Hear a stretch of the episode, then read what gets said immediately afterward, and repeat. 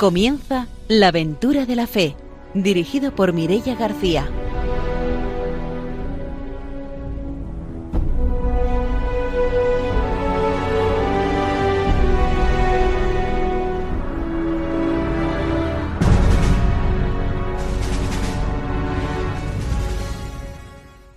Muy buenas noches desde Radio María. Empezamos el primer programa del año de la aventura de la fe, así que felicitamos a todos nuestros oyentes este año nuevo y saludamos como siempre a nuestros colaboradores. Está con nosotros el padre don Arturo García. Buenas noches. Muy buenas noches a todos radiantes. Es una alegría comenzar aquí el año pues animando la, la, misión para que no dejemos de ser misioneros. El mundo está deseando encontrarse con Jesucristo y nuestro Señor tiene también ese deseo, ¿no? De que todo el mundo le conozca y pueda así amar a Dios, responder a su amor. También está con nosotros Ramiro Fauli. Buenas noches. Buenas noches y hoy, por supuesto, voy a darle un abrazo, un saludo muy grande, bueno, a unos seguidores de mucho tiempo y a casi amigos del programa que siempre en Navidades nos tienen presente, nos felicitan, ¿eh? como son Mariedel y Jesús. ¿eh? Desde aquí, bueno, un beso muy grande, Mariedel, que desde tu cama siempre escuchas este programa de la aventura de la fe y Jesús está pendiente ahí. Bueno, desde aquí mandamos un saludo muy grande. Pues mandamos ese saludo a María Edel y a Jesús y saludamos también a nuestro invitado de hoy, que es Raúl Hurtado. Buenas noches, bienvenido. Hola, ¿qué tal? Muy buenas noches. Bueno, quiero agradeceros eh, la, la, invitación y felicitaros el año, a vosotros y a todos los, los oyentes. Raúl ha estado el pasado verano viendo una experiencia misionera a través de la Delegación de Misiones de Valencia en Honduras y después, como siempre, después de la formación y de las noticias, tendremos la, la oportunidad de conocerla. Saludamos también a nuestros técnicos, a Ramón Herrero y a Ángelo Bordenca, y empezamos ya nuestro programa con la formación misionera.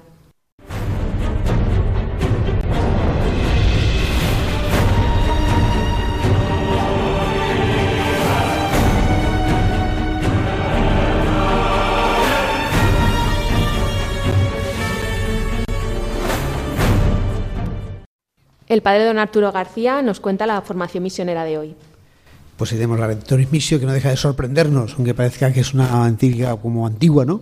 De San Juan Pablo II, que, claro, pues la verdad es que ha sido el Papa que más hemos conocido muchos de nosotros. Yo que tengo 53 años, pues 54 ya, pues lo es el Papa que más he visto, ¿no? Y más, pero sin embargo es verdad que es súper actual, como ocurre a veces con encíclicas que escuchamos, pues anteriores, ¿no? Y hoy nos está hablando de las características y de las exigencias del reino de Dios, que es lo que Jesucristo anuncia y, que los, y lo que los misioneros extienden, ¿no? y la Iglesia sigue extendiendo por todo el mundo. También los primeros cristianos anunciaban el reino de Cristo y de Dios. Eso aparece en Efesios, en Apocalipsis, y, o bien el reino eterno de nuestro Señor Jesucristo, como dice la segunda carta de San Pedro. Es, el, es en el anuncio de Jesucristo con el que el reino se identifica, donde se centra la predicación de la Iglesia primitiva.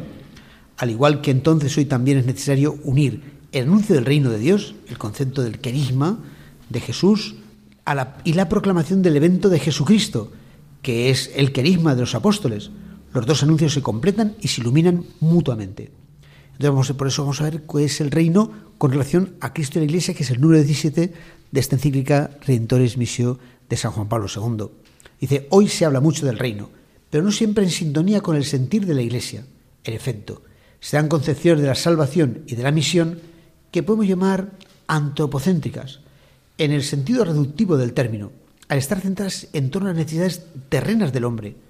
En esta perspectiva, el reino tiende a convertirse en una realidad plenamente humana y secularizada del mundo, en la que solo cuentan los programas y luchas por la liberación socioeconómica, política y también cultural, pero con unos horizontes cerrados a lo trascendente, a lo que viene de Dios, a su ayuda, a su gracia, aun no negando que también ese nivel haya valores por promover, sin embargo, tal concepción se reduce a los confines de un reino del hombre, amputado en sus dimensiones auténticas y profundas, y se traduce fácilmente en una de las ideologías que miran a un progreso meramente terreno. El reino de Dios, en cambio, no es de este mundo, no es de aquí. Como escuchamos pues siempre en San Juan, el Evangelio de San Juan, cuando tiene esa entrevista nuestro Señor Jesucristo con Pilato.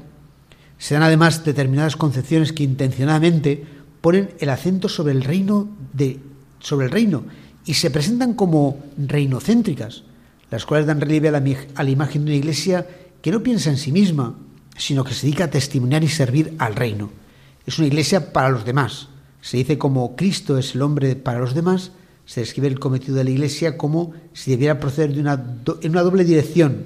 Por un lado, promoviendo los llamados valores del reino, cuáles son la paz, la justicia, la libertad, la fraternidad.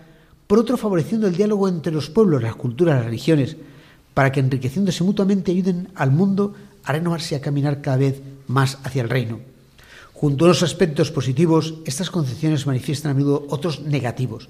Ante todo, dejan en silencio a Cristo, cosa gravísima, ¿no? El reino del que hablan se basa en un teocentrismo, porque Cristo, dice no puede ser comprendido por quien no profesa la fe cristiana, mientras que pueblos, culturas y religiones diversas pueden coincidir en la única realidad divina, cualquiera que sea su nombre. Por el mismo motivo conceden privilegio al misterio de la creación, que se refleja en la diversidad de culturas y creencias, pero no dicen nada sobre el misterio de la redención.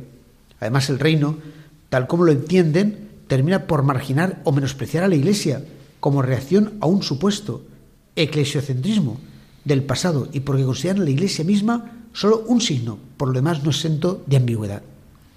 Por eso ahora bien, no es de este reino de Dios que conocemos por la revelación el cual no puede ser separado ni de Cristo ni de la Iglesia. Como ya queda dicho, Cristo no solo ha anunciado el reino, sino que en él el reino mismo se ha hecho presente, ya ha llegado a su cumplimiento. Sobre todo el reino se manifiesta en la persona misma de Cristo, Hijo de Dios, Hijo del hombre, quien vino a servir y dar su vida para la redención de muchos.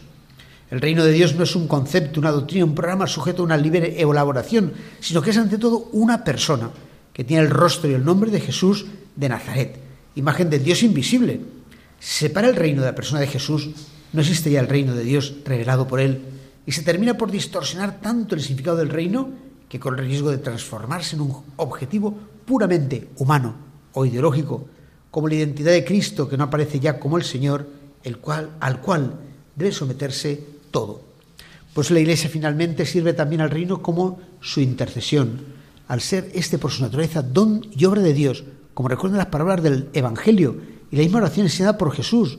Nosotros debemos pedirlo, acogerlo, hacerlo crecer dentro de nosotros, pero también debemos cooperar para que el reino sea acogido y crezca entre los hombres, hasta que Cristo entregue a Dios Padre el reino y Dios sea todo en todos. Entonces no puedo dejar de recordar que Jesucristo pues es eh, realmente el que, el que nos realiza en el reino de Dios y que es imposible pues seguir a Dios y rechazar a Jesucristo. Dice, quien me rechaza a mí, rechaza al que me ha enviado. Y por eso pedimos que el reino de Dios, o sea, que, que, se cumpla todo, ¿no? En la tierra como en el cielo. que venga a nosotros tu reino, Señor, ¿no? Es ese reino de Dios que no puede dejar de vivir por Jesucristo nuestro Señor. Por eso todos nos adaptamos a Cristo pensando eso, que, nosotros eh, tampoco es que nosotros fuéramos judíos en España, en otros sitios, sino que nos hemos convertido al cristianismo porque hemos reconocido que Jesucristo es verdaderamente el Hijo de Dios. No es una religión de Occidente, ni de la cultura nuestra, sino que es Dios mismo que se encarnó aquel pueblo de Israel hace casi dos mil años, pero con esa vocación de que todo el mundo le conozca y todo el mundo le siga. Esa es la tarea que hacen los misioneros día a día en cada misión. Pues hasta aquí nuestra formación misionera de hoy. Nos vamos con las noticias.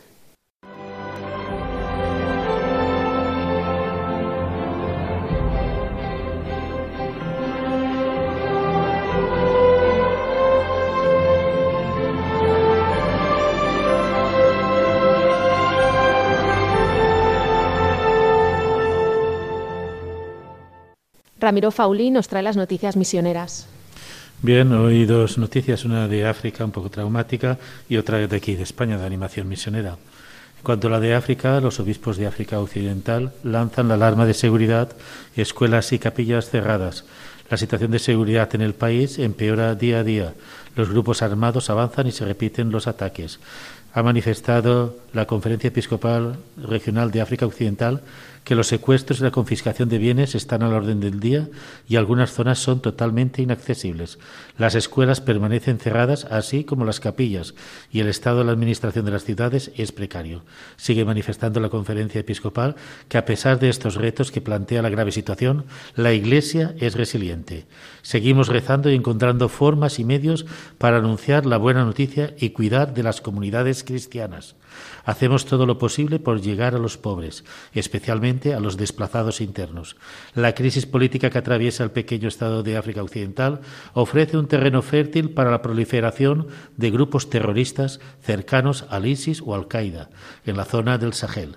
En seis años, los enfrentamientos han causado la muerte de al menos 2.000 personas y un millón de desplazados. Así lo ha manifestado la portavocía de la Conferencia Episcopal de la Regional de África Occidental.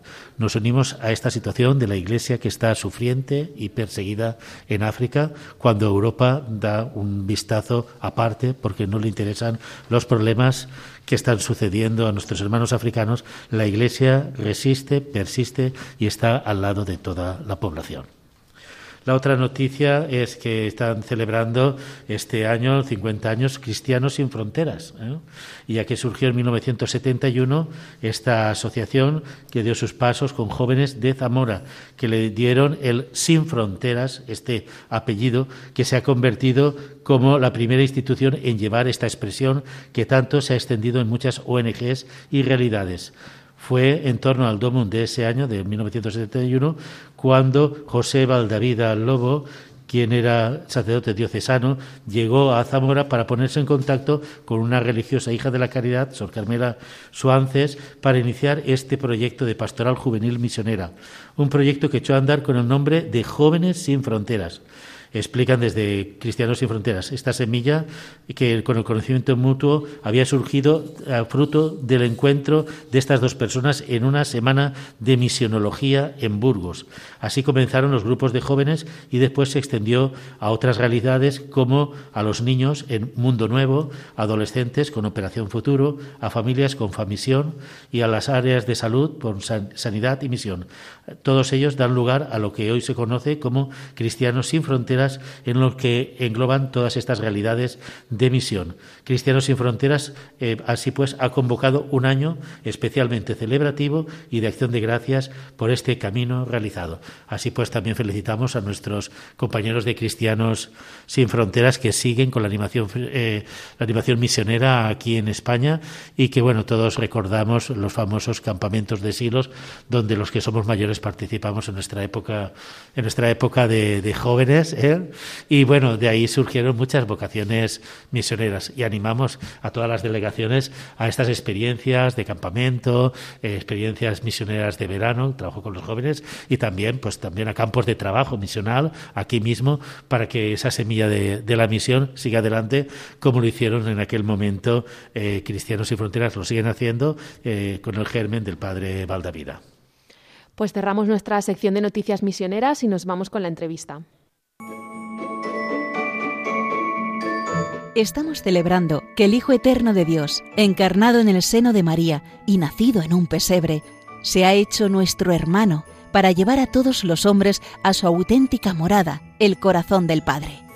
Vayamos todos a Belén y ayudemos a los hombres que no conocen a Jesús a encontrar el camino al portal.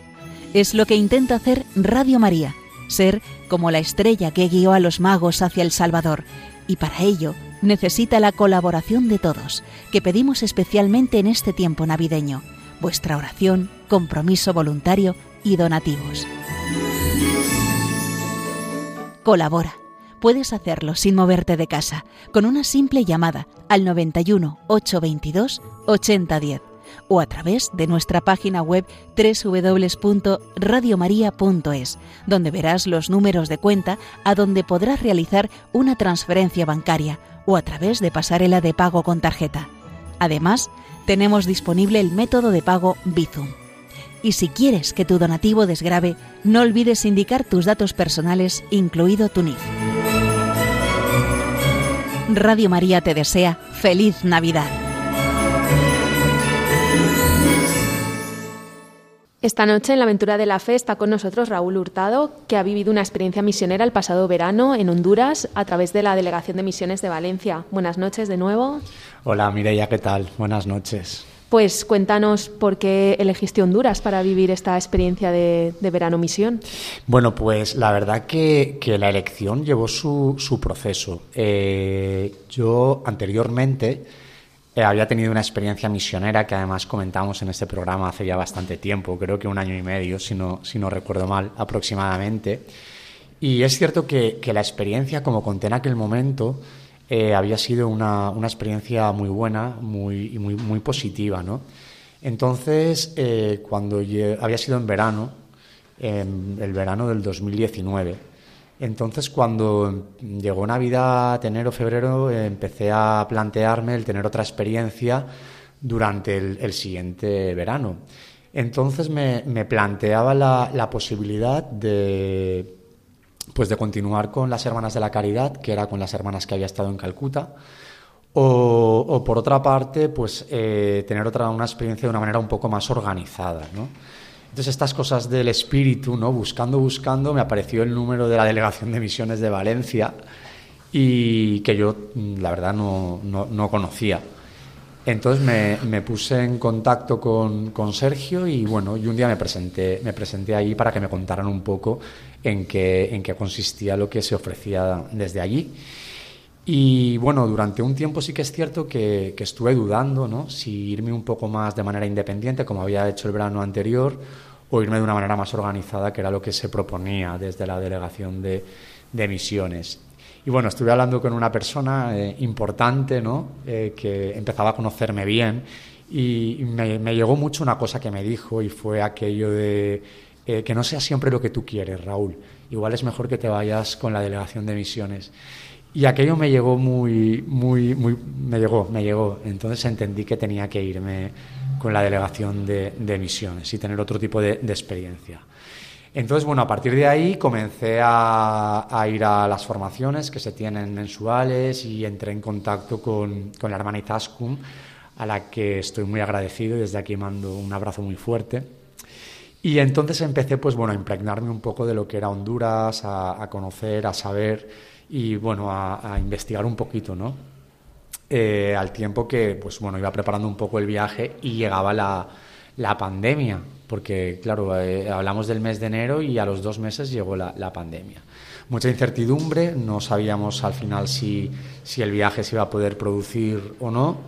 Eh, y bueno, llegado el momento, ya en finales del mes de junio, creo recordar, o mes de julio ya se nos dijo que no, que no iba a ser posible. La verdad que era un viaje en el que yo había depositado muchísima ilusión y en aquel momento fue un, bueno, pues fue un chasco, ¿no? Lo que pasa es que, bueno, eh, lo, lo encajé y dije, si no es ahora es porque no, no tenía que ser. Eh, quizá se necesitaba más preparación, pienso a veces. Y nada, eh, acabó el verano y continuamos con las formaciones, continué en contacto con Sergio, con la hermana Izaskun, ¿no? Y conociendo un poquito más lo que era Honduras desde aquí, desde el otro, desde el otro lado. Eh, hasta que, bueno, finalmente eh, no estaba del todo claro si este año también iba, este año iba a poder ser o no, pero finalmente sí que en el mes de junio se nos dio luz verde y pudimos irnos hacia Honduras. Quiero decir que eh, llegar hasta Honduras llevó su tiempo, no fue tan, tan fácil, dadas las, las circunstancias. ¿Y tu, tu, experiencia en Honduras en qué consistió? Bueno, pues es verdad que desde la Delegación de Misiones se ofrecían diferentes voluntariados y eh, a mí me, llamó la atención el voluntariado de, Honduras porque lo vi como un voluntariado muy completo.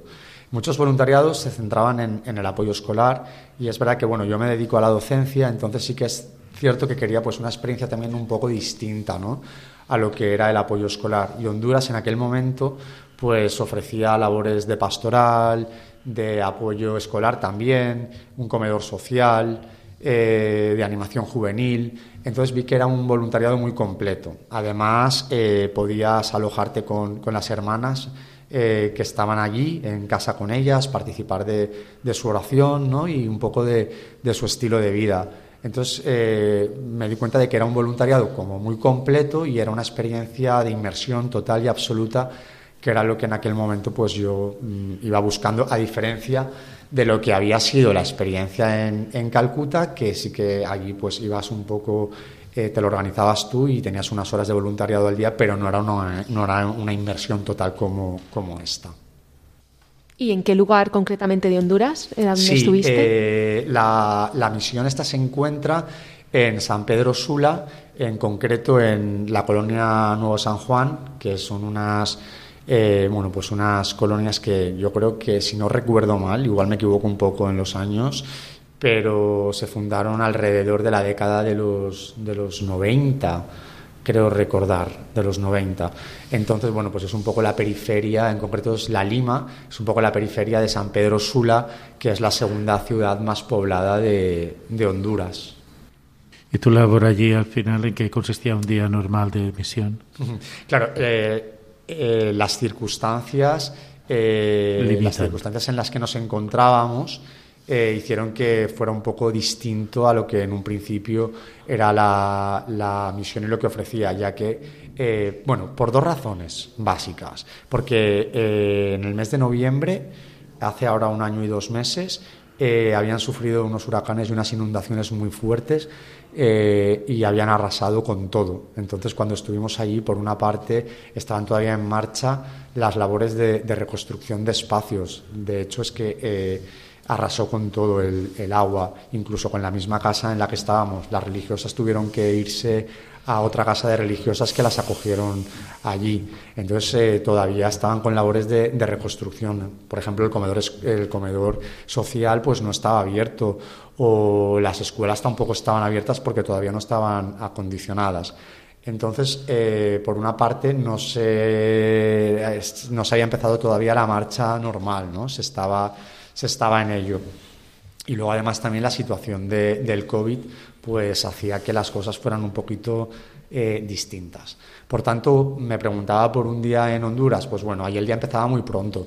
Empezaba cuando cantaba el gallo a las cuatro y media de la mañana aproximadamente. Entonces, bueno, yo en ese momento ya abría los ojos y hacía un poquito de, tenía un poquito de oración personal y sí que para mí era importante hacer un poquito de deporte antes de ponerme en marcha. Eh, entonces salía a correr eh, alrededor de lo que era la casa de las hermanas, de la misión. Tampoco me iba muy lejos porque la zona es un poco peligrosa.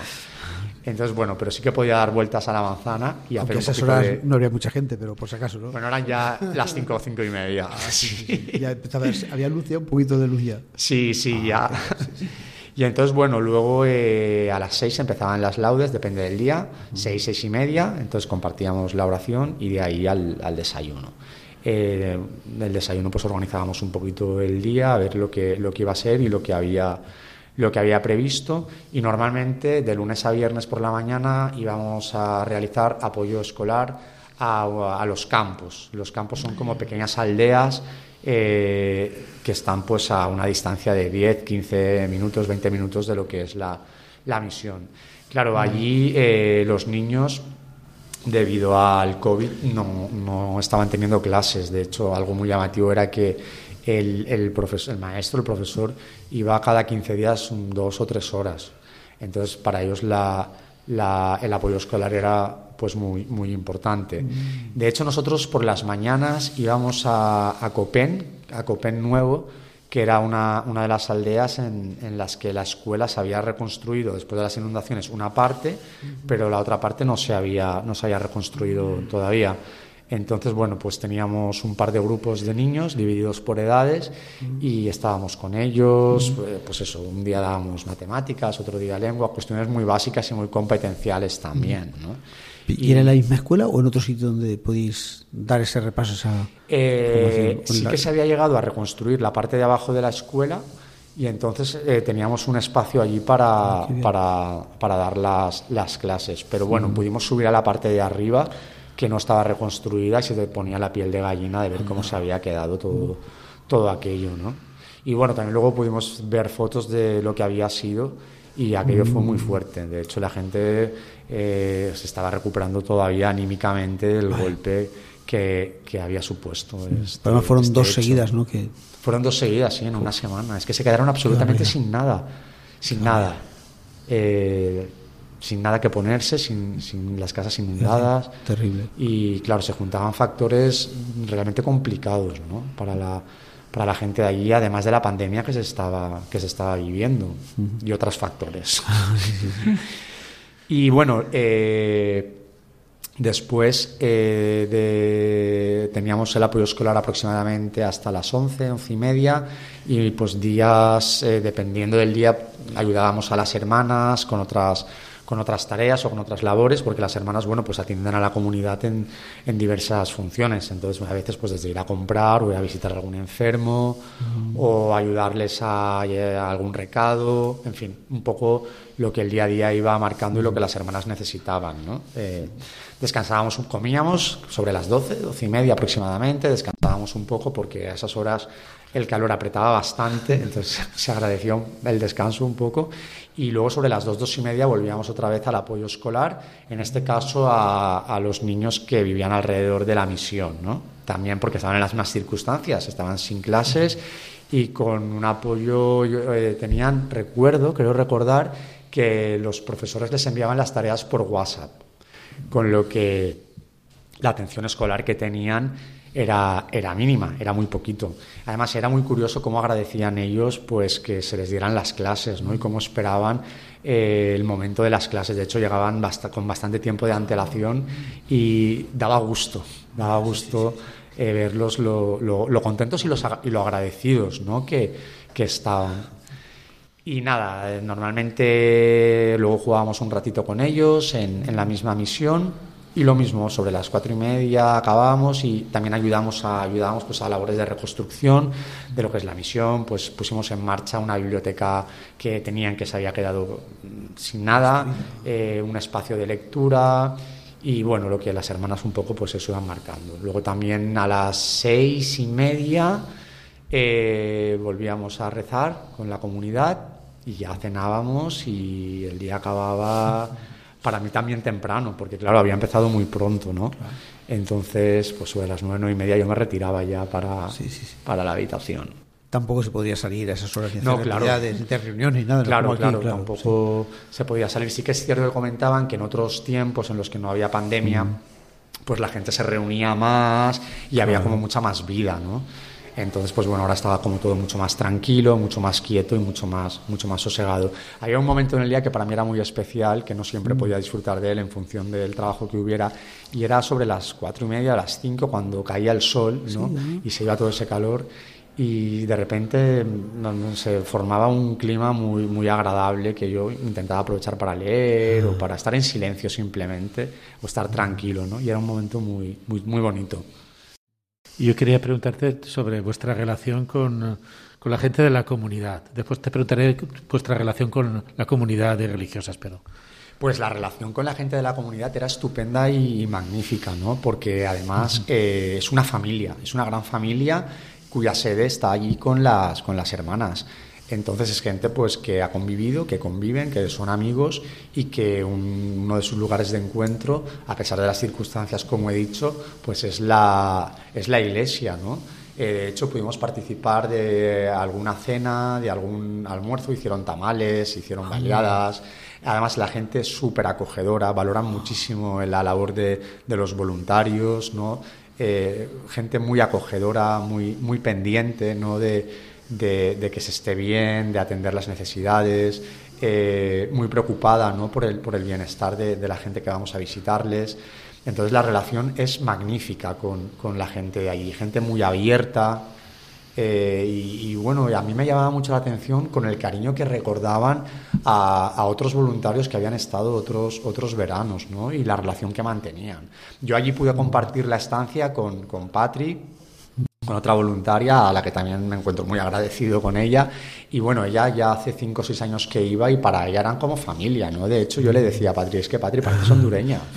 no, eh, el grado de familiaridad, de confianza y de, y de apoyo ¿no? que, que daban, sí. Pues vamos ahora a escuchar una canción y volvemos enseguida para seguir escuchando el testimonio. Qué bien se está cuando se está bien. Tú me lo has enseñado y tengo prisa en amarte. Qué bien se está contigo. Qué bien se está cuando se está bien.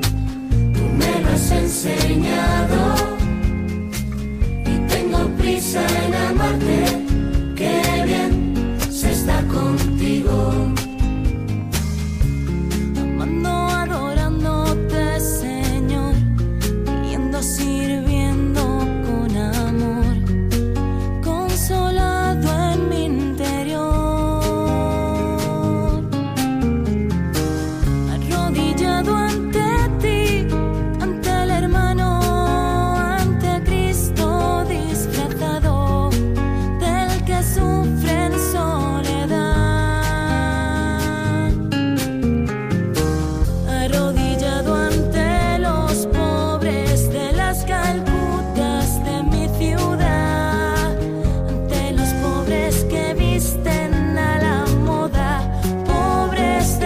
and I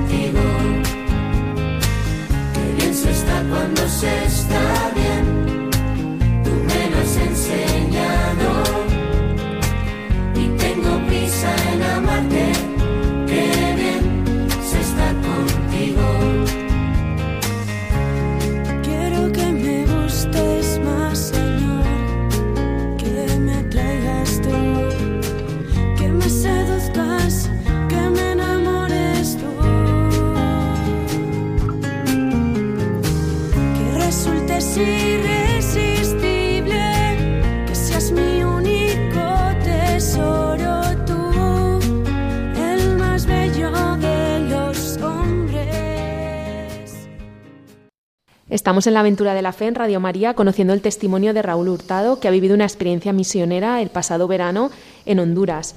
Y antes de la pausa musical nos estabas contando cómo era esa relación con la gente de la comunidad y preguntábamos también por cómo era esa relación con la comunidad de religiosas. Como comentaba, con la gente de la comunidad era una relación muy familiar. De hecho, eh, recuerdo una, una, tarde después de los domingos que nos reuníamos todos en, en la iglesia. Eh, nos invitaron a comer y no sabían qué hacerse, como decimos aquí en Valencia. Es que no, no sabía qué hacerse, ¿no? Eh, comida, guitarras. Eh, fue una. La, tengo mucho cariño, recuerdo con, con ese, ese, momento con muchísimo cariño. Y luego eh, a mí las, las hermanas, la hermana Sandra, la hermana Sara y la hermana Inés, la verdad que, o sea, la acogida mejor no pudo ser. Eh, desde el minuto cero, ¿no? Para mí fue como estar en casa. En cuanto a, todos los aspectos, muy preocupadas y, haciéndote sentir parte del equipo que ellas forman, ¿no? Un equipo totalmente entregado a la, a la misión, al, al, prójimo y a Dios, ¿no? O sea, a mí me dejaban alucinado con la fuerza, la energía, la ilusión con la que se levantaban cada día. ¿Cómo es eso de vivir en una misión y en un convento, digamos, en una casa de religiosas? Porque claro, para los que la gente de calle o los que no, no, han tenido tanto trato con religiosas, pues puede resultar un poco chocante. Y voy a vivir con unas monjas, ¿no? Pues, eh, eh, a ver, yo nunca había tenido una experiencia así, eh, de, de, estar eh, compartiendo en, en, en, una casa de religiosas. Entonces es verdad que al principio yo estaba un poco en shock por todo lo que suponía el país, la situación. Entonces, no, me costaba un poco como encajar y entender, ¿no? Necesité unos, unos días para empezar a entender. Y yo, de hecho, cuando, cuando sale el tema lo digo, creo que realmente empecé a entender aquello cuando ya me iba. Porque es cierto que yo iba allí pensando que iba a hacer, o que tenía que hacer eh, muchas tareas, muchas labores, y a medida que iba pasando, iban pasando los días me daba cuenta que aquello iba de otra cosa aquello iba de otra cosa y que no importaba tanto lo que hacías, sino cómo lo hacías, ¿no? Y a veces era más importante eh, estar escuchando a las personas que, que, que, estaban allí o con las que te encontrabas que mm, otras, otras labores, ¿no? Eh, el estar, el ser, el acompañar, el escuchar. Y a mí eso me costó entenderlo. Tuvieron que pasar varios días, ¿no? Para, para darme cuenta de, de eso. Eh, pero bueno, al final era lo que, lo, que, lo que había. Y luego es verdad que las hermanas en la casa te hacían sentir muy cómodo, muy cómodo. Además, en las instalaciones eh, tenías tu habitación, tu cuarto de baño, era como una especie de claustro que había, eh, las habitaciones giraban en torno a un, a un patio y la verdad que muy a gusto y como si fueran familia, la verdad, como si fueran familia, muy atentas, eh, y desde el, momento, desde, desde primer momento en, las comidas pues compartíamos, eh, hablábamos de las experiencias que ellas tenían, contaban, preguntábamos, una relación muy cordial, muy cordial. ¿Y la participación en actividades pastorales? Pues eh, eh, claro, era todo un poco especial por lo que estaba comentando, porque los grupos de jóvenes, los grupos de confirmación, estaba todo parado. Entonces sí que, por ejemplo, los viernes por la tarde nos reuníamos para preparar la Eucaristía del domingo con los niños, porque sí que se les daba mucha, mucha participación. Luego los jueves eh, también nos volvíamos a reunir porque había hora santa. Eh, algunos martes o miércoles nos reunimos para preparar los cantos del domingo. Y los domingos sí que eh, por la mañana nos íbamos a, a iba a decir Eucaristías, pero no eran Eucaristías porque, bueno, allí hay una falta importante de sacerdotes. Entonces lo que se creó la figura del delegado de la palabra. Eh, entonces había celebraciones de la palabra y nos íbamos por las mañanas los domingos a los campos, a estas aldeas que también dábamos apoyo escolar para realizar la celebración de la palabra y animar con cantos y bueno y estar con, con, ellos. Y luego sí que por la tarde del domingo, sobre las 4 de la tarde, era la, la, la Eucaristía, que sí que reunía mayor número de, de, personas de la comunidad de San Juan, que era donde, donde estábamos pero ya le digo que en otro tiempo había mucha más actividad por, por, las, por las circunstancias, estaba todo como muy limitado, ¿no? Como muy limitado.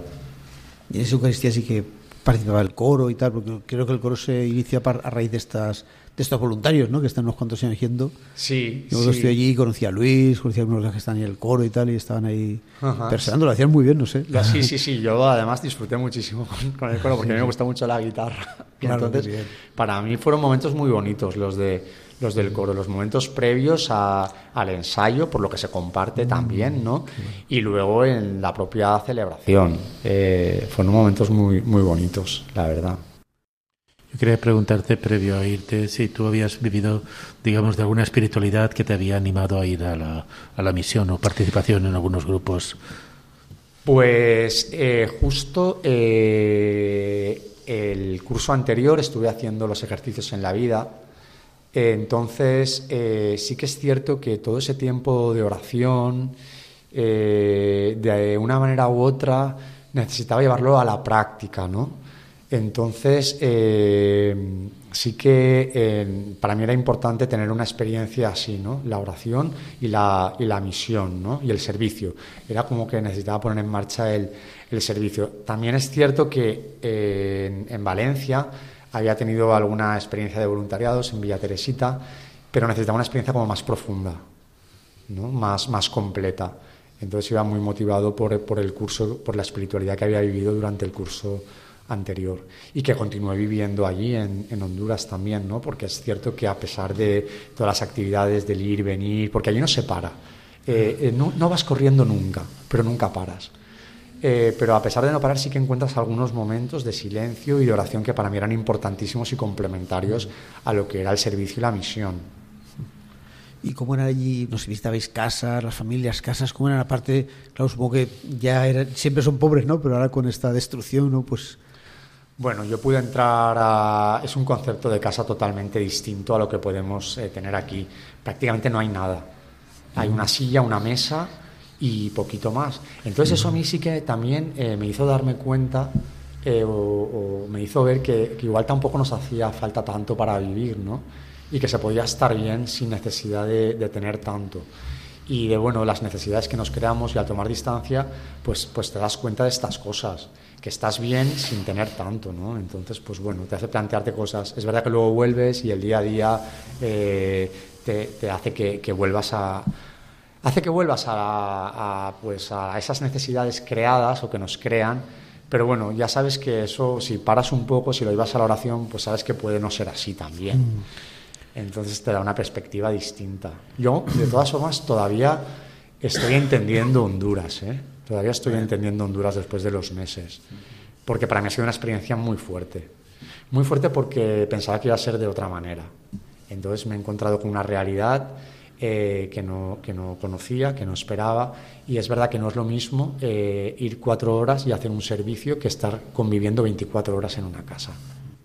Eso lo cambia todo. Poco de inmersión con la realidad, Claro, ¿no? totalmente. Ahí sí que llegas a saber lo que hay a tomar el pulso y conocer las, las necesidades de las personas, los problemas y bueno, y ver que es una sociedad muy tocada. Que es el estilo que tienen los misioneros que viven las alegrías y los sufrimientos, como dice Claro, el claro. de, Claro, la, mí- de la propia gente, ¿no? A mí me, me impresionaba la alegría de las misioneras de cada día, eh, con las ganas que se, que se levantaban de hacer, de estar, de compartir, de acompañar, de ayudar.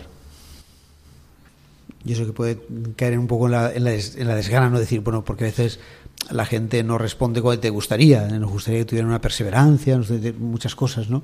Y tiene muchas bendiciones, ¿no? Porque son gente, pues, muy alegre, muy, muy amable, lo que dices tú, ¿no? Pues esta alegría que tienen a pesar de su pobreza, pero sin embargo, a lo mejor para nuestra perspectiva, pues gustaría que hubiera un poco más de constancia en muchas cosas, en, en otras, ¿no? Y eso, pues, es algo que quizá pueda desgastar, pero sin embargo, ahí están las hermanas que quizá por ese alimento de la oración, ¿no? pues pueden perseverar ahí en este acompañarle y vivir allí no es lo mismo que a lo mejor un- una organización pues de ayuda una ONG que está muy bien pero claro no pueden tener una perspectiva de ir allí a un proyecto volverse y hasta que estar viviendo todos los días no en la con cada persona Que quizás, ¿no? lo que decías Arturo, no, quizás eh, está bien lo que en algunas aso- asociaciones es lo que haces, ¿no? Y en otras es lo que eres, ¿no? Un poco eh, la misión te implica ser ser testigo, ¿no? Y un poco la perspectiva no es tanto lo que haces, sino cómo lo haces y con quién lo haces, ¿no? No sé qué- Yo creo que es fundamental el, el- el cómo lo haces, ¿no? Y, y el para qué estás ahí, ¿Para qué? ¿Para qué? No el por qué, sino el para qué. Encontrar el para qué es, es muy importante. Y luego yo creo que, que una experiencia así, en una experiencia así, eh, como habéis comentado, es fundamental la oración para que haya un sentido completo. Eh, para que haya un sentido completo, porque hay cosas que cuestan de entender. Y entonces llevarlas a la, a la oración es muy reconfortante, porque si no cuesta mucho de entender, incluso no, no se entienden. Y después de la misión, la oración, en, no sé, ¿en qué te afecta tu oración después de la misión? Después de la, de la misión, eh, es verdad que, que para mí la misión fue como, como estar un poco más cerca ¿no? de, de Dios, eh, de entender más el dolor, de entender más el, el sufrimiento y de sentirte más reconfortado en la oración como lugar de reposo y de descanso. Eh, yo creo que sin oración la experiencia no, no hubiera sido lo mismo y hubiera sido muchísimo más dura. Porque hay momentos duros o hay testimonios de personas que están sufriendo mucho, con mucho dolor. Entonces, en, en ese aspecto, creo que la oración es fundamental. Para poderlo encajar, ¿verdad? Claro. Sí, y a eh, lo mejor yo- de la intercesión, Claro. no sé si también intercesión, después de irte, el seguir, el sentir que puedes seguir ayudándoles de alguna forma, no sé si también eso, pues, Sí, bueno, yo, yo creo que también, eh, a mí también, de cuando llegué de Honduras, eh, me he ido dando cuenta que, que aquí también, en, en Valencia o en, o en tu casa, o con tus amigos o con tu familia o en tu pueblo, también hay mucha misión que realizar. Que bueno, las circunstancias vienen como vienen, hay veces que te puedes ir a Honduras, que te puedes ir a Perú, pero no hace falta. Eh, quiero decir, porque también puedes hacer la misión en día a día en el trabajo, en la familia o en las rutinas diarias, ¿no? Sí, pero eso adquiere otro sentido cuando has tenido una experiencia fuerte Claro, de claro. encuentro principalmente con el pobre, ¿no? Porque hablamos también de, de, circua- de circunstancias, digamos, impactantes, ¿no? Con el trato humano, ¿no? Sí, muy impactantes, porque, eh, claro, yo cuando llegué allí eh, no, no entendía, eh, no entendía a la gente, no entendía, y poco a poco es lo que comentaba antes, iba entendiendo que era gente muy castigada por los gobiernos, por las inundaciones, por, por la pandemia, entonces se juntaban muchísimos factores. Eh, era gente que, que, como he comentado antes, se había quedado absolutamente sin nada. Y aún así, recuerdo una chica que, me estaba contando ¿no? lo que habían vivido y yo le dije, es que de verdad que, que os admiro eh, con las ganas que continuáis adelante. Y me dijo, es que hay que continuar, es que no nos queda otra. Y esa frase se me quedó muy, muy grabada. Se me quedó muy grabada, la verdad. Pero sí, lo cambia todo. Lo que pasa es que es verdad que luego cuando llegamos aquí pues nos dejamos arrastrar por las dinámicas que hemos creado eh, y las rutinas que tenemos, pero algo cambia, claro que algo cambia. Tú sabes lo que hay al otro lado y eso hace que las, que las cosas sean distintas. Y desde el punto de vista humano, lo que es la capacidad de escucha, de observación de la realidad y después de un estilo de vida, como dicen ahora, ecosostenible, la, la misión te, te, ayuda a entender que no estamos construyendo ese reino, ¿eh? ese reino que quiere Jesús, sino un, un mundo bastante distinto, ¿no? De, con grandes desigualdades, donde unos tenemos todas las comodidades, tenemos todo, y sin embargo nuestros hermanos ¿eh? tienen carencia, pero quizás a costa de, de esa desigualdad, ¿no? Sí, y yo creo que la misión también ayuda mucho a, a vivir desde el agradecimiento. También, ¿no? sí. Del agradecimiento. Yo cuando estaba allí, o sea, me sentía por una parte muy agradecido por estar allí eh, y luego por otra parte muy agradecido por todo lo que era mi vida, ¿no? Claro. Y eh, para mí sí que es fundamental vivir desde el agradecimiento y en eso la misión ha tenido mucho que ver. Eh, porque te hace valorar muchísimo más lo que tienes. Es verdad que igual lo que comentaba, te dejas llevar por la rutina y tal, pero si paras un momento, si haces un poco de silencio, si lo llevas a la oración, vuelves. Y entonces es imposible no estar agradecido con todo lo que tenemos. Sí, yo creo que hay dos, dos términos que se viven plenamente en la misión, que es el agradecimiento y la gratitud, ¿no? Uh -huh. a, apreciar lo que es. Eh, como dice el Evangelio, dad gratis lo que habéis recibido gratis, ¿no? Cuando surge de, un corazón que está abierto a la presencia del Señor, como que eso puede fluir más, ¿no? Y yo, por ejemplo, allí en la casa es que estaba, estuve fenomenal, estuve tres semanas eh, muy bien en, y me sentía muy agradecido por toda la comida, por la cocina, por el, la cama, por el baño, por la atención de las hermanas. Es que estaba como en un hotel de cinco estrellas, de verdad.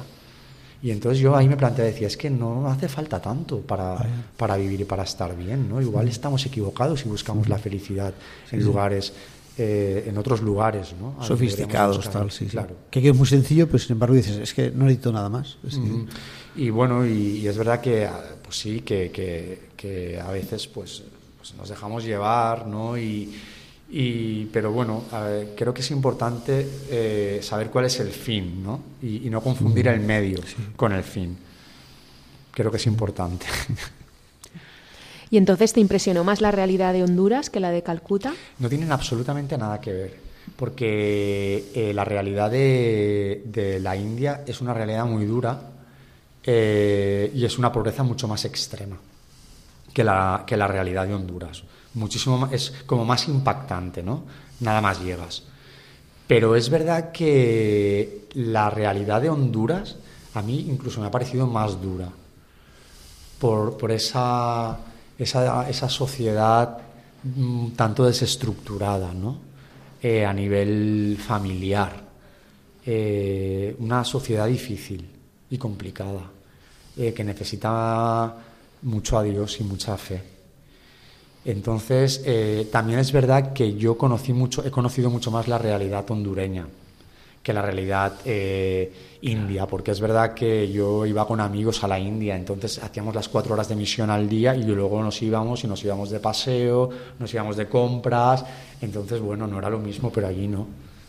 O sea, allí vivías las 24 horas y, y luego también escuchabas a las hermanas todo lo que contaban y la realidad supera la ficción desde luego. Y no sé, nosotros estamos aquí en Radio María y no sé que se, o sea, cómo se vive allí la devoción a la Virgen María o cómo viven las hermanas. Si tú crees que esa devoción a la Virgen María influye también en la misión, si influye también en tu manera de estar allí, no sé cómo. La devoción a la Virgen. La Virgen María. Ujú.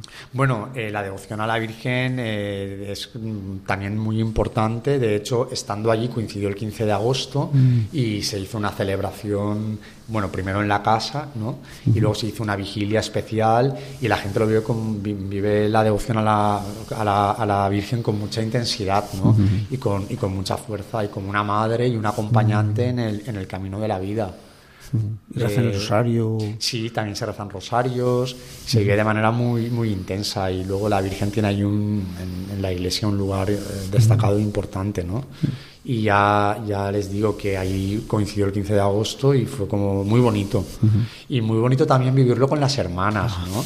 Porque para ellas era una festividad muy importante en la que se puso una mesa distinta, se cocinó una comida diferente y recuerdo cuando nos despertamos que las hermanas de Filipinas, creo que era Filipinas, o, o- no, perdón, Tailandia, las habían llamado y cómo compartían la alegría de- del día de fiesta, ¿no? Fue muy bonito.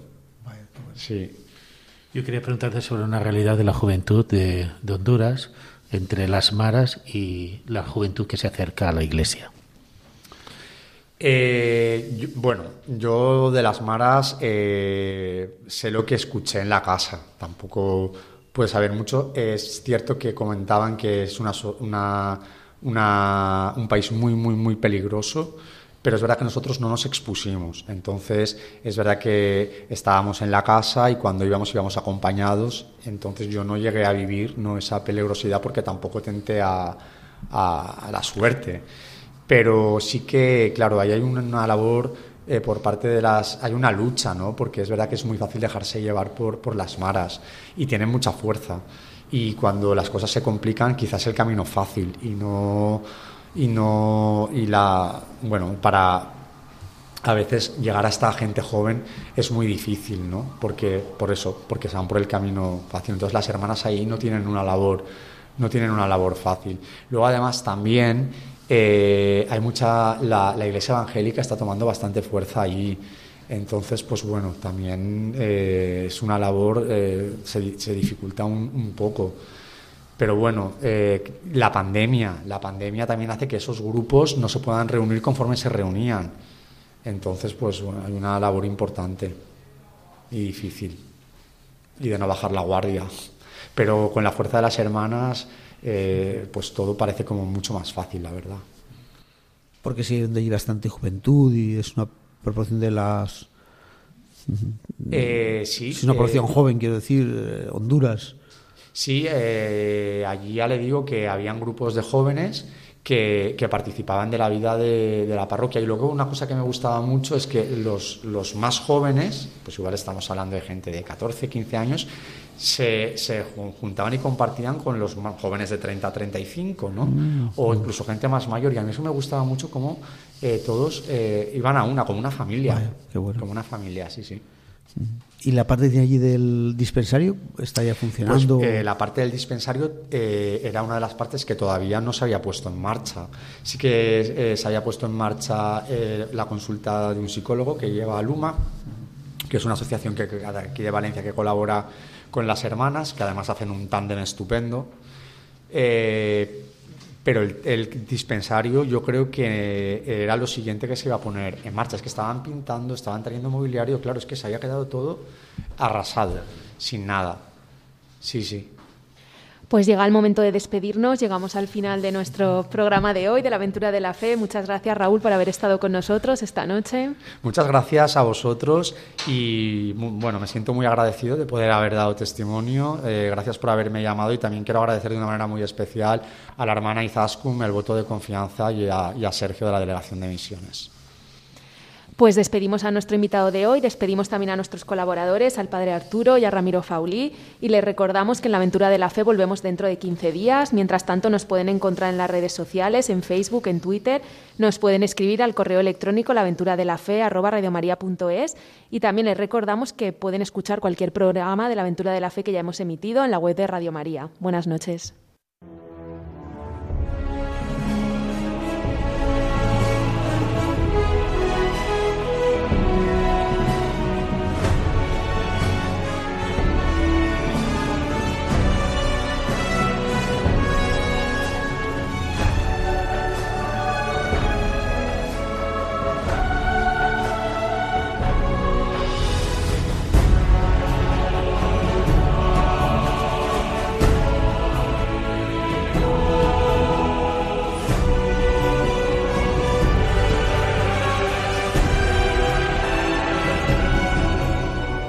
Han escuchado en Radio María La aventura de la fe, dirigido por Mirella García.